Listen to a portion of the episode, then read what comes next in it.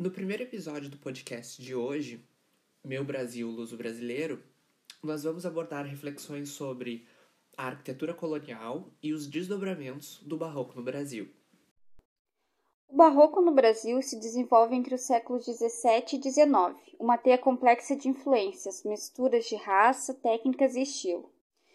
A expansão da exploração colonial para o interior gera um ambiente de pobreza e escassez.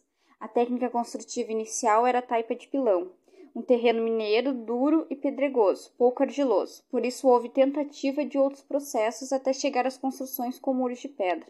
As ruas eram definidas justamente pela posição das casas. Sobre os aspectos gerais da casa térrea, ela também era conhecida como casa de chão batido, porque ela era a versão residencial mais modesta em relação ao sobrado, por exemplo.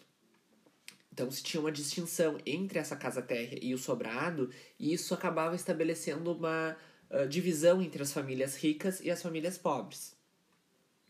No núcleo urbano, as casas eram construídas diretamente sobre o alinhamento predial.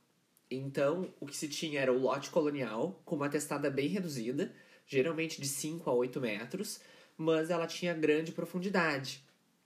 Isso acabava gerando uma fachada básica dessa casa térrea composta então por uma porta frontal e mais duas janelas. Então, diante disso, havia uma padronização dessas fachadas, tanto em número de aberturas quanto na dimensão delas. Isso uh, normalmente podia causar uma impressão monótona, por também não haver jardins.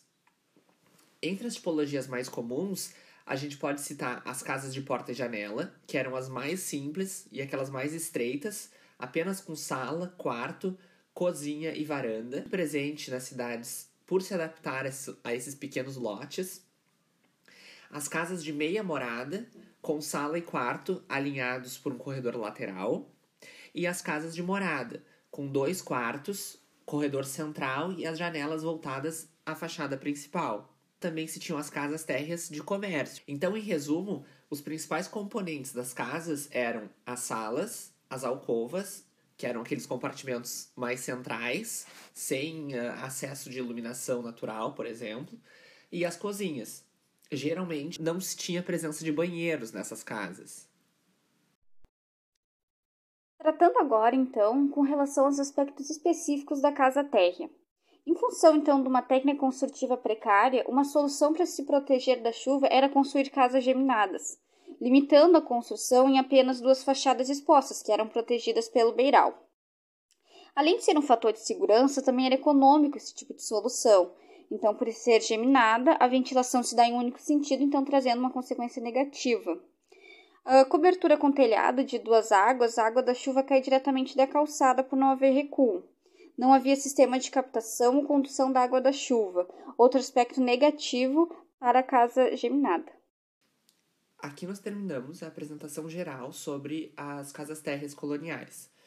No próximo episódio do podcast, o enfoque será em materiais e na técnica construtiva dessas casas térreas.